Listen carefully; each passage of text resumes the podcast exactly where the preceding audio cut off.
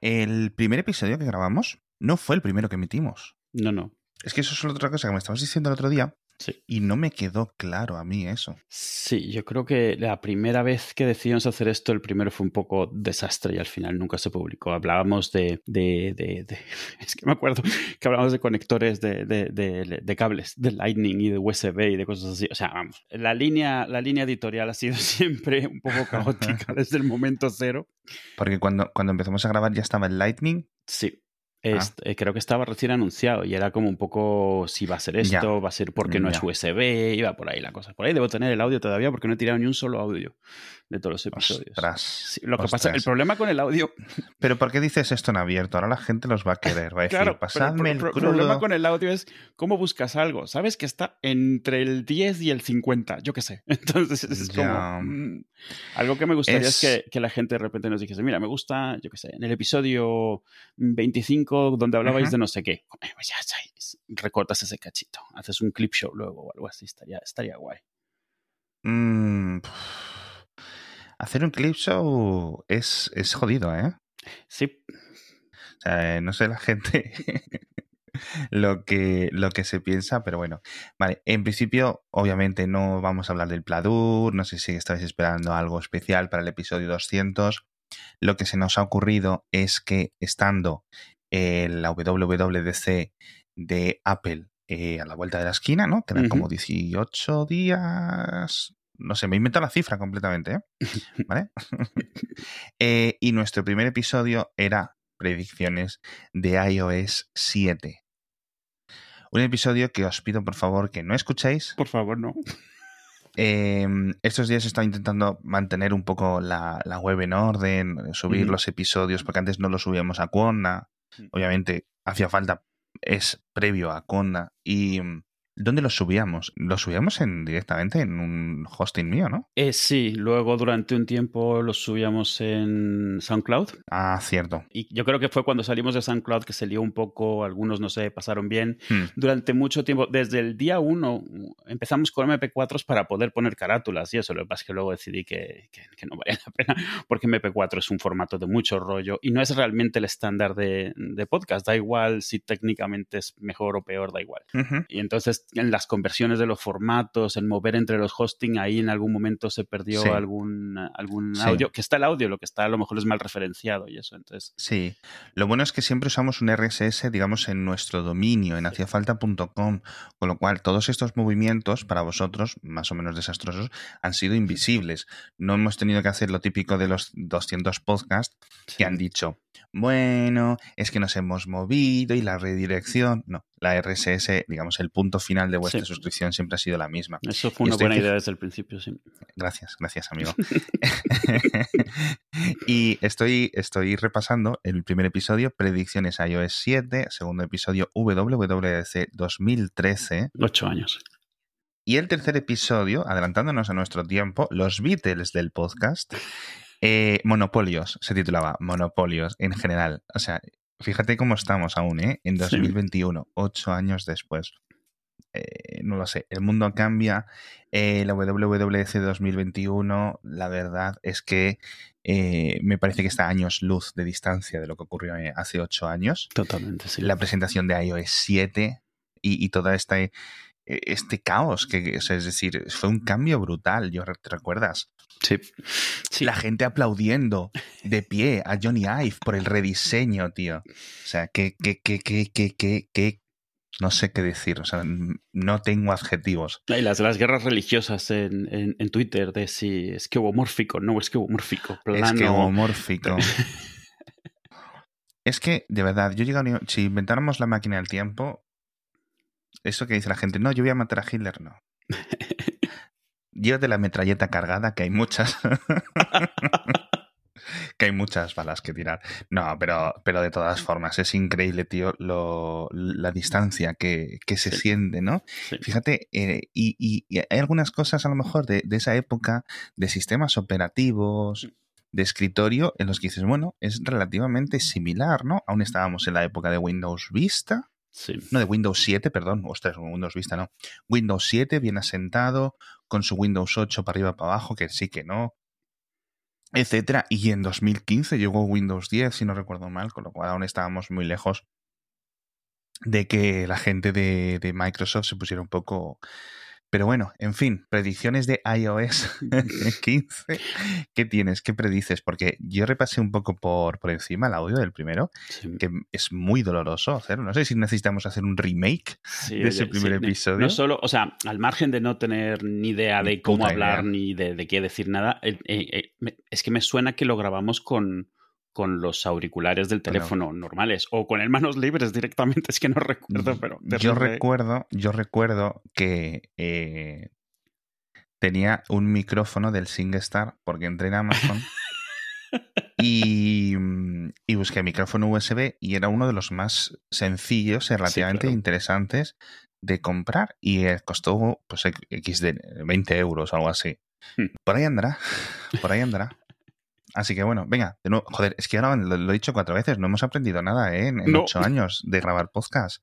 ¿Qué piensas que van a presentar? Pues mira, esta es de esas veces que, que no, lo, no, lo, tengo muy claro. Hay, hay muchísimos rumores, pero realmente ahora estamos en un momento en el cual durante algo que nos pasó con iOS 7 es que estaba claro por dónde iban las cosas, las notificaciones, el no sé qué, porque eh, los saltos necesarios de usabilidad estaban muy entre Android e iOS, cada uno estaba mm, haciéndole eh, el reto al siguiente en cada versión y saltando, y era muy obvio. Ahora ya es más por dónde pensará tirar Apple. O sea, en su momento eh, era obvio que se estaba separando, ahora están convergiendo. Por un lado, en el iPad sobre todo, están tratando de tirar más a ser sobremesa, han puesto todo ahí.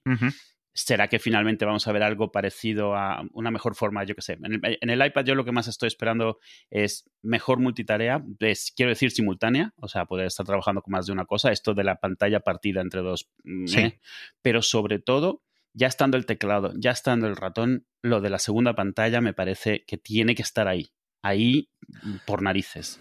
Ya, yo qué sé, Edu, llevamos, si, si hubiéramos hecho un predicciones iOS 7, 8, 9 tal, en todos, estaríamos diciendo, en todos, soporte bueno de pantallas externas en iOS. Sí, sí, pero. Y nunca llega. Entonces yo ya me lo tomo a broma. Cuando e, e, era solo táctil, lo podías entender, ¿vale? ¿Por qué? Porque vas a hacer? La, la, otra pantalla no la puedes tocar. ¿Qué pasa? Mueves algo a esa pantalla y cómo lo gestionas. Lo podía entender. Eh, la primera vez que yo empecé a usar una segunda pantalla con un control fue con Citrix, ese horror de monstruo de programa que requiere un ratón especial comprado a ellos que cuesta 60 euros, pero de repente podías usar un ratón en la segunda pantalla y dices, oye, pues esto para cosas en las que necesiten no está mal. Hoy en día el soporte de segunda pantalla es muy ortopédico, o sea, se usa para proyectar PowerPoints, para ver películas y para técnicamente CarPlay es una segunda pantalla eh, a su manera, pero no puedes trabajar en dos aplicaciones porque no tenías una forma de controlar la aplicación de la segunda pantalla realmente es eso. Entonces tienes la, la, cosa esta rara de la pantalla partida y de la ventana flotante, pero siempre eso tiene que estar en la pantalla táctil. En el momento en el que tienes el soporte ratón, que lo han metido de manera que puede emular hasta cierta medida el soporte táctil, realmente ya puedes empezar a considerar una segunda pantalla como algo que puedes controlar. Esa es la puerta que necesitaban para poder hacerlo. ¿Lo ejecutarán? No sé. No creo que haya un sistema de ventanas, honestamente. Eso sí que creo que esa línea no la cruzarán en mucho tiempo. Pero sí que creo que van a permitir de alguna manera poder controlar la segunda pantalla. Si tienes un ratón puesto o si tienes un joystick o lo que sea a ver si es cierto. También ahora con los, con los iPads nuevos que tienen muchísima más memoria, los Pro por lo menos, ya no tienes tampoco eso de tener que estar controlando tanto las pantallas que utilizas, las aplicaciones, cuántas tienes al mismo tiempo, cosas así. Entonces, honestamente, eso es algo que a mí me gustaría ver bastante. No lo sé. Yo creo que te vas a quedar con las ganas. ¿eh? Como casi siempre. No, de verdad. O sea, ya por, por, por por mera, o sea, por, por mera trayectoria. Eh, una cosa que tengo yo con todas estas mis predicciones es que siempre he tendido a, a, a decir más deseos que predicciones, ¿no? Sí. Y siempre me acabo comiendo los mocos. ¿no? Entonces, en ese sentido, no sé si diciéndolo al revés lo invocaré. Entonces. Pues quiero usar una sola aplicación, una sola pantalla. Sí, sí. Cualquier iPad de más de 10 pulgadas me parece estúpido. Eh, que vuelva o que siga muchos años Lightning en todos los dispositivos. No, pero, pero bueno, yo creo que ya es hora, tío, de, un montón de cambios y simplemente de verdad, simplemente estás hablando de pantalla externa y ya está, porque yo pienso sinceramente que, que, Apple ha decidido unas líneas internas. Sí. ¿Vale? Es decir, esto va a ser exclusivo de macOS, esto va a ser exclusivo de iPadOS y a partir de ahí podemos acercarnos, pero nunca tocar. Es posible. Es decir, y, perdona, y, y, hay algunas cosas como el 5G incorporado dentro del dispositivo, que eso es exclusivo de los iPad.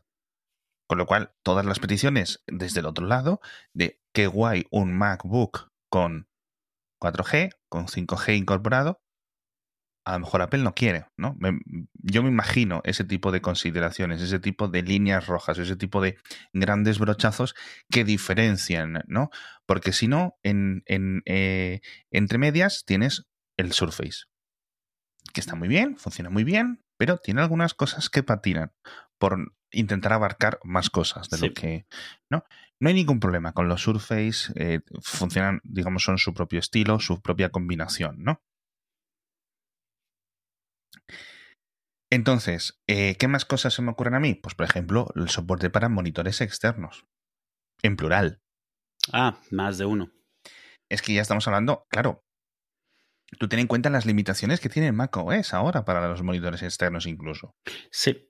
Sí, sí. No tanto de, O sea, bueno, macOS el, antes del M1 no tenía limitaciones para monitores externos. Ahora tienen introducida uno en el sentido de que no puedes tener más de uno, pero esto, eso yo, yo creo que es algo que, que no es en software, que es en hardware, algo del primer diseño del M1 del, del, Apple. Y el número de puertos, y el número de cosas. Eso, sí, lo veo. No, lo voy a comentar porque WWDC era más como para el sistema operativo, pero eso son cambios que yo creo que vienen seguro en, los ordenadores y que no veremos nunca en, en, el iPad, por ejemplo, o en el. Claro, es que estamos viendo que, que macOS pierde partes de, de, funcionalidad, de flexibilidad con este tipo de cosas, ¿no? Por ejemplo, el MacBook Pro de 16 pulgadas, que está actualmente, que es el último remanente de Intel, es un productazo. Mucha gente dice, no, es que ojalá tuviera el M1, no sé qué.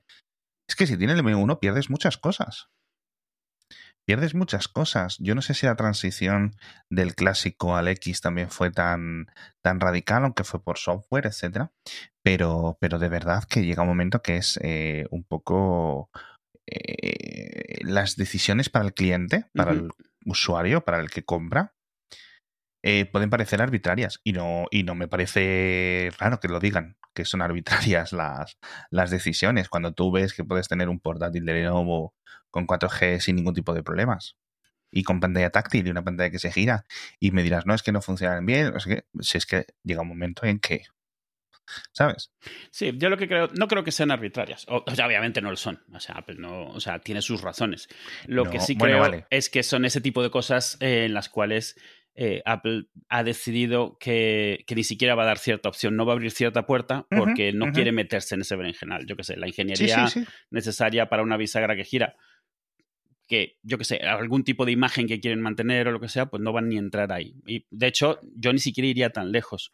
El hecho de que cualquier portátil de PC puedas dejar la pantalla plana, 180 grados, ya con eso, deja tú que gire. Y en un Mac no puedes. En un Mac lo tiene, siempre se queda como a 30 grados, bueno, no, 170 o lo que sea. Ese, eso es. Ese, ese, tipo de cosas es una decisión claramente de diseño. O sea, y, no sabemos ¿Por qué? O sea, obviamente existe. A veces, a veces te gustaría saber el por qué. Y probablemente no lo dicen un poco para mantener esa aura de misterio, de hacemos lo que te conviene, aunque no sepas por qué. Pero a veces también porque en el momento en el que dé una razón, puedes decir, vaya razón de mierda. O sea, me puedes. Eh, claro, en el momento que tienes una razón, puedes argumentar en contra. Claro, exacto. Mientras todo es más nebuloso, pues ya tienes a, a un montón, digamos, de los usuarios intentando explicárselos los unos a los otros, ¿no? Claro. Que es en plan un poco, bueno. De, de hecho, un ejemplo de algo que siempre misteriosamente no quisieron hacer y de repente han abierto un poco la puerta. Y yo creo que sí que puede que se venga es todo lo de personalización, por ejemplo, en iOS, durante, ¿qué, fue, han sido? 13 eh, años, tú no podías tocar nada, customizar iconos, eh, nada eso. De repente han abierto un poquito esa puerta y la gente se ha volcado a personalizarse el dispositivo, porque antes a lo más que podías llegar era comprarte una funda, o sea, una carcasa mm, que te representase un poco, pero no era lo que veías cuando usabas el teléfono. y, han visto, no han cerrado para nada esa puerta. Yo creo que, por ejemplo, eso es algo que siempre, si te hubieran dado una razón, te hubiera parecido una tontería. La razón era pues que no les daba la gana y no querían dedicarle esfuerzo a eso ni a mantenerlo luego. Es que, es que es eso. Mm. Me hace mucha gracia porque, bueno, primero, para mantener un poco el orden, el tema de la configuración con iOS 14, que hubo tanto polémica. Ahora mismo la gente que un iPhone va a parecer que tiene un Xiaomi porque la gente no tiene gusto. Y madre mía, mm, todo el mundo es tonto menos yo. Y no sé qué. Y, y eso ha quedado en nada. Es decir, después del furor inicial del primer mes de las posibilidades de configuración, eh, la gente, yo no sé cuántos han seguido modificándose los iconos, los widgets, etc. Yo recuerdo incluso que había gente que defendía que el iPhone no tuviera fondos de pantalla. No, porque mira, es que esto es más sobrio y ya se acabó, porque recuerdas las configuraciones y los escritorios viejos del Windows y el Winamp y no sé qué. Y yo, ¿qué? ¿Qué? Digo, si es poner un puto JPG de fondo, ¿qué me estás contando? Además es como, o sea, si te obligan a poner un fondo, vale, pero mientras sea opcional, ¿qué más te dará a ti lo que la gente ponga en su pantalla? Es que es, que es, increíble, de todas formas, los contorsiones que hace un montón de gente para defender, de nuevo, algo que no sabes por qué está ahí. Podemos elucubrar, podemos hacer este podcast o 50.000 podcasts en los que dos señoros como tú y como yo, o en mm. algunos casos cuatro o cinco paisanos, mm. se ponen ahí tres, cuatro, cinco horas a, a diatribar rollo Aristóteles sobre si deberían de tener fondos de pantalla los iPhone, ¿no? Y, en retrospectiva, pues se ve todo como, como lo ridículo que es, ¿no? Como se verá este episodio, pues cuando iOS 22. en, el, en, el episodio 300. y eso para el iPad y para el iPhone, ¿qué esperas? Eh, bueno, lo de eso, de, personalización. De hecho, lo pensaba más en el, iPhone. Algo que no me termino de explicar y no sé si mantendrá es que Apple parece que lo de la personalización lo ve más para el iPhone. El iPad lo ha dejado un poco de lado y no sé si es porque lo planea revisar en esta versión o porque también en su cabeza el iPad tiene un, círculo especial en el cual no deberías de personalizar cosas durante otros 12 años, no lo sé. Pero lo que tienes ahí está súper limitado al panel este de actividad, los widgets y eso, no, no, sí. pero en el iPhone sí que es donde pienso que van a espero, me gustaría ver que formalicen algunos de los APIs para personalizar, en vez de que ahora tengas que dar estas vueltas usando aplicaciones y que parezcan iconos, pero realmente son atajos y que realmente, o sea, ese tipo de tonterías, que te las ahorres. Y que en vez de widgets, mits y cosas, que me parece muy bien lo que han hecho y que han demostrado que había interés y sobre todo, mientras lo dejen opcional, pues que la gente que quiera lo hará. O sea, mi hija, yo veo su teléfono y a veces le tengo que preguntar dónde carajos está el Safari porque le ha cambiado el icono, le ha cambiado los nombres, le ha cambiado de todo y, se lo cambia cada semana por ejemplo. Sí, sí. Eh, porque así le gusta, pues me parece muy bien. Yo en su momento en el Mac tenía ventanas que tenían dragones en las esquinas. Entonces, así, ¿sabes? es, que es, que es la gracia de cacharrear con los ordenadores. sí, y es cierto que si cualquiera va y dice, dice, esto es horrible, esto es inusable, sí, pero a mí me gusta. A mí me gusta, exacto. Yo, por ejemplo, llevo con un fondo de pantalla de color sólido Años y años y años y años y mm. años y años en mi, en mi ordenador de escritorio. ¿Por qué? Pues porque me da igual. Cuando tenía mucho tiempo libre, pues cambiaba el fondo de pantalla cada 20 minutos a lo mejor. Sí, sí, sí, sí. Entonces, bueno, son, es que de verdad, mientras, mientras todo sean opciones, a mí por esto no, no me... Claro, mientras todo sea opcional. Yo creo que, que la distribución de aplicaciones va a cambiar. No creo que vaya a ser lo que, lo que yo quiero, es decir, no creo que, que Apple se baje del carro hasta que no se le super obligue. Creo que va a haber un poco más de flexibilidad en este sentido. Creo ¿Pero que te refieres a, la, App Store? Eh, no lo sé, no lo sé muy bien, ¿vale? ¿Por qué? Me explico. Eh, el sistema este de distribución con certificados a través de esto de, que te pase una aplicación para que la pruebes y tal, el test flight, que es como una app store paralela y todo eso, eso yo no sé hasta qué punto está funcionando bien, ¿vale?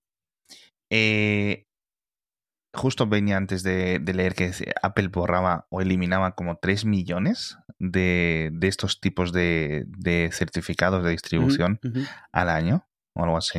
no me extraña, mío se ha borrado 50 por lo menos. Me parece una locura.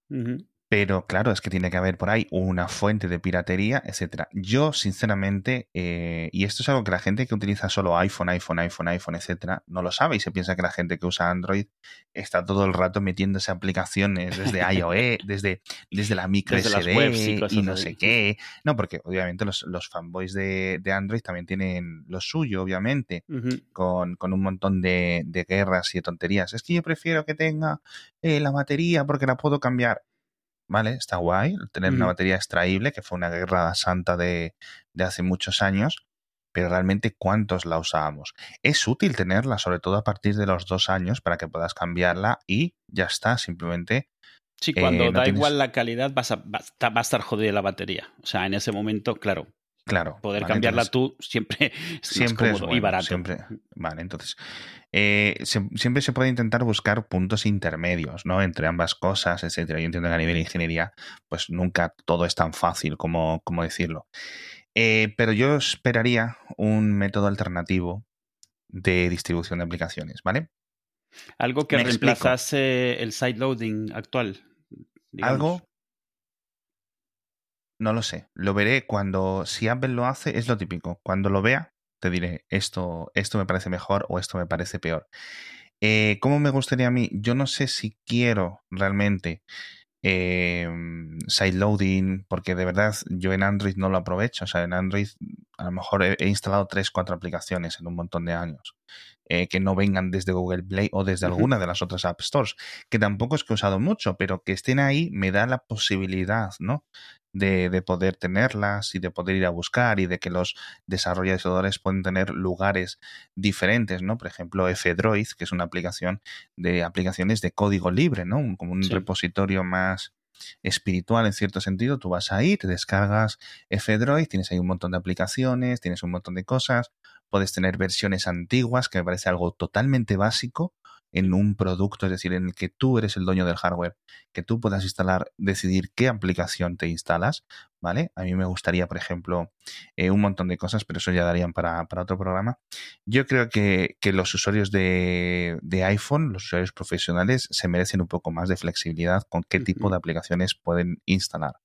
Yo no sé si la solución es un modo administrador, ¿no? Que te habla como un menú extra bajo tus preocupaciones, bajo tus cosas, ¿no? Para que no, o como, como sale en Mac, que es como esto que estás bajando no está pasando por la App Store, estás seguro que quieres instalarlo bajo tu propio riesgo. sí, porque dice, mm. dice, la gente, no, es que entonces el sistema operativo no es seguro. ¿macOS no es seguro? Mm.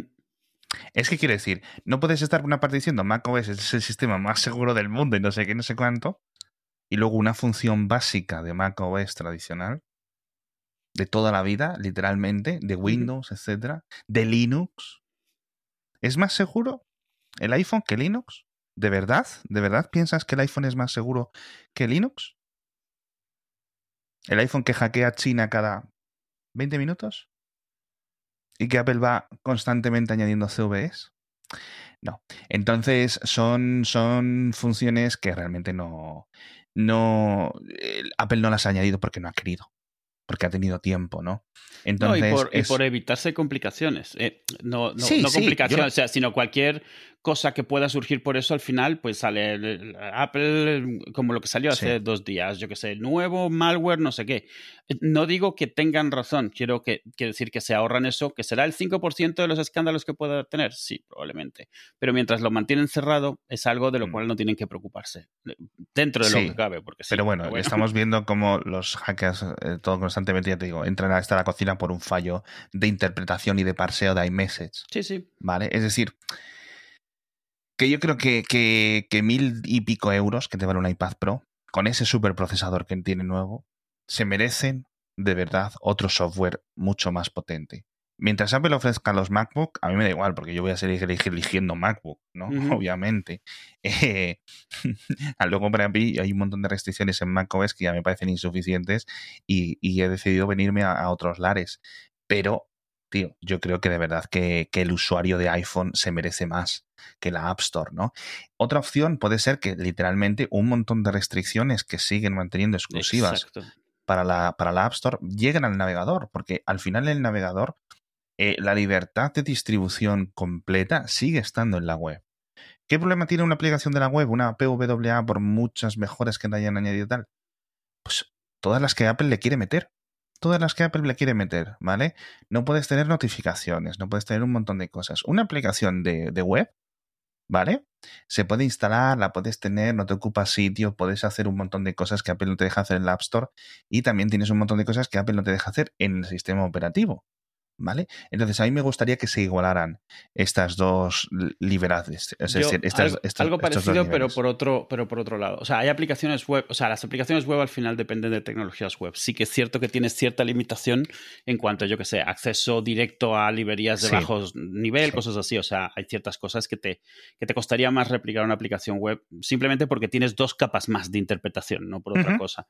Pero una cosa que sí dices, una cosa que dices sí que es cierta. Las, muchas de las limitaciones, yo la razón por la cual yo hago sideloading de aplicaciones, por ejemplo, no es, la mayoría de la gente lo que piensa es aplicaciones piratas. Yo, si siguen teniendo una forma de controlar aplicaciones piratas, a mí no me parece mal, porque si al final, si vas a hacer una aplicación, si vas a ejecutar pirata, bueno, pues te buscas la vida y no te tienen que dar soporte para instalar pirata. Eso me parece secundario.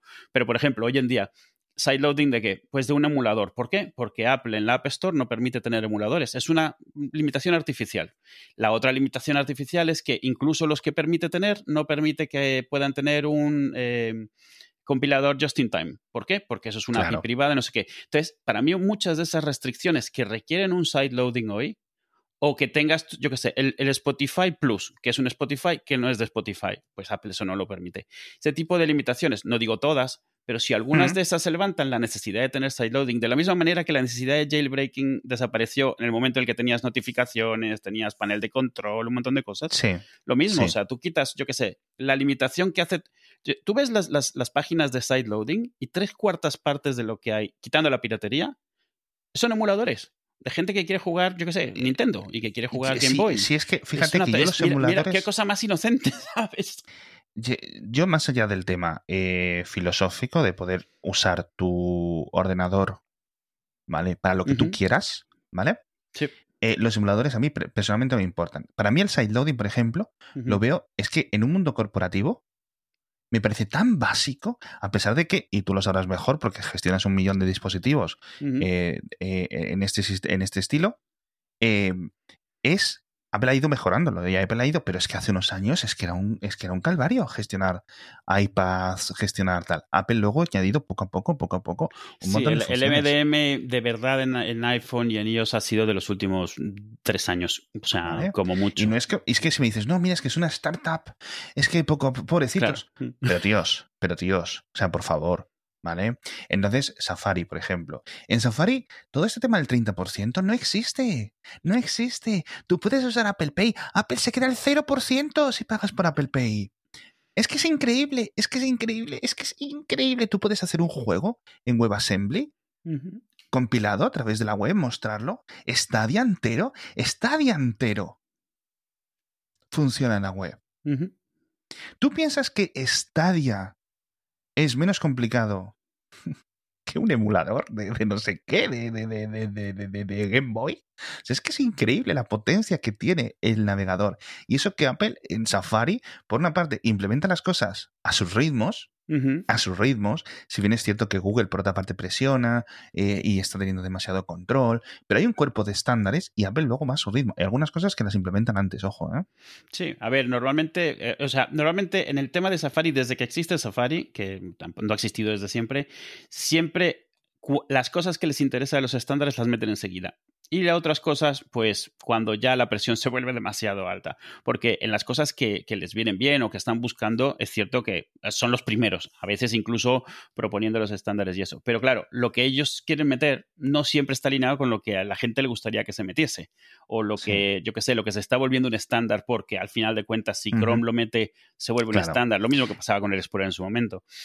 Que eso, que eso es lo que a mí no me parece bien, ¿no? Que, Google decida algo, lo implementen con Chrome y luego ya nos tengamos que el resto de, digamos, de la industria adaptarnos, ¿no? Sí, convertir un estándar en de facto por el simple hecho de que lo metes tú y tú tienes mm. el control, sí. eso es lo que hacía Microsoft y tanto nos quejábamos. Sí, sí, sí, absolutamente. O sea, eso yo no me parece, no me parece la vía. Mm. Pero sí es cierto que luego hay estándares que están bien definidos, etcétera, y que Apple tarda un poquito, pues porque bien no tiene capacidad de ingenieros para implementarlo, o bien se queda dentro de las colas de prioridad porque las prioridades eh, financieras son otras. Que son el mismo argumento, ¿eh? O sea, la razón de no tener ingenieros, porque vamos a ver, si fuera una startup, como dices, pues vale, tienen que decidir en qué gastan el dinero. Apple no tiene dónde morirse, que, no caiga encima de dinero. O sea, vamos, o sea, Apple a veces se comporta y a veces le tratamos, cuando hablamos de ellos, como si tuviesen que elegir qué es lo que hacen. O sea, Apple podría darse el lujo de hacer absolutamente todo lo que se le ocurre y seguiría sobrándole el dinero. Pero ellos se siguen comportando, y no me parece mal, ¿eh? O sea, se siguen comportando un poco como eligiendo qué cosas hacer, pero mucho más allá de lo que realmente tienen ninguna necesidad. O sea, no es cierto. O sea, cuando hoy te enteras, yo que sé, que hay, hay, aplicaciones de MacOS que eh, hay una persona que es dueña de 15 aplicaciones de MacOS que llevan ahí toda la vida, dices, ¿por qué? O sea, sí, vale, pero ¿por qué? Podrías tener perfectamente a un equipo entero dedicándose al ajedrez que viene con el MacOS que la gente ni sabe que viene. ¿Por qué? Te sobra el dinero. Está bien, no lo desperdicies, pero tampoco es como que no, no le pueden dedicar tiempo. Claro que pueden, deciden no hacerlo y se comportan un poco como si tuvieran que ahorrar. Sí, sí. Son como el De todas formas, es, exacto, es, un montón de cosas que dices tú. Mira, hay, dentro del, del, mundo cripto hay un montón de cosas buenas, un montón de cosas malas, un montón de cosas que son una parida, un montón de... Pero todo eso, por ejemplo, Apple decide que no y ya está. hay, y yo de verdad que lo entiendo, ¿eh? Y yo lo entiendo. Em, tú puedes, el otro día, en la App Store, eh, Discord, los canales que son NSFV, sí. los servidores que no son, que son NSFV, no los canales, los servidores, ya de repente no puedes, no es que no, es que no pueden, no pueden estar. La aplicación, Apple le dice a Discord lo que puede tener de contenido dentro de su aplicación. Tú imagínate que se lo dice a Netflix que se lo diría. Es decir, si mañana Netflix salga un spin-off o empieza a poner películas pornográficas, más allá de la de los, ¿cómo se llamaban esto? De los Hunterton, ¿o cómo era? los Bridgerton. Bridgerton. Los, Bridgerton, que era pornografía. Pero muy bonito todo, ¿eh? Era precioso, era precioso. Em, Apple te dice no. Pero es, eh, yo creo que es el día que le pillas torcido, porque ahí tienes a Reddit, ¿eh? Reddit, te bajas el cliente, te pones tres de estas cosas y. Twitter mismo. Es decir, no puede haber una aplicación de OnlyFans, pero en Reddit, todos los que están en OnlyFans pueden publicar ahí, digamos, sus, sus cachetes. Sí, sus cachetes. Pero, por ejemplo, no pueden estar en Tumblr, porque Apple le dijo a Tumblr, oye. Claro, claro. Y ahí fue cuando se cayó Tumblr. Literalmente Apple, las políticas de la App Store mataron una startup. Entonces, esto es muy curioso, es muy capcioso, es muy arbitrario en cierto sentido, ¿no? Pero y es inevitable cuando decides que vas a ser el que, el que dicta un poco temas de moral y eso siempre va a pasar esto. sí, sí, sí. o sea, es imposible evitarlo. Apple se ha metido en un ver en general del cual no puedes salir bien. O sea, cuando sale este tema siempre sacas mil ejemplos donde lo han hecho mal, mil ejemplos donde no han hecho nada y deberían haber hecho por lo menos lo mismo, si es que, por coherencia, ¿no? Porque quieras que lo hagan, ¿no? Ese es ese tipo de cosas un poco que sí ojalá cambiasen en la App Store. O sea, un poco que decidiesen, mira, lo vamos a llevar de esta otra manera.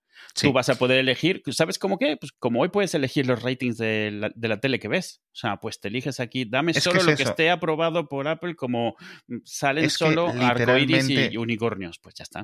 literalmente es exactamente lo mismo, pero aparte de contenido del software, que es otro tipo de contenido.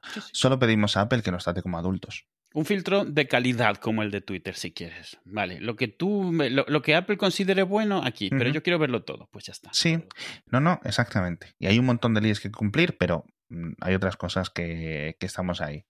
Eh, con esto nos despedimos. Muchísimas gracias a, a todos los que habéis escuchado algún episodio, eh, especialmente no solo a los que estéis escuchándonos desde el principio, desde 2013, eh, gente que nos aprende, que nos descubre hace poco y nos dice, no, estoy escuchando, estoy yendo con los episodios hacia atrás.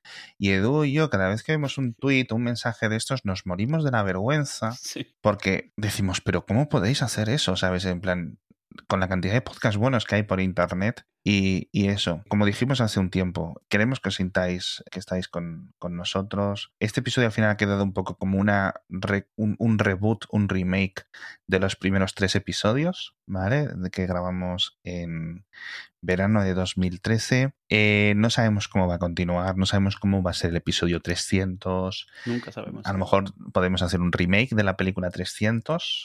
Eh, se me puede ocurrir. Eh, pero de verdad. ya me eh, estoy imaginando cosas. Ahora, ahora entiendo por qué la gente cuando sube a recibir el Oscar eh, dice cosas tan estúpidas, porque la verdad es que agradecer a la gente es, es difícil. Muchísimas gracias, Majos. Nos vemos en el próximo episodio. Te puedes despedir tú también, ¿eh? Gracias a todos, de verdad. Un beso, un abrazo. vale, muchas gracias.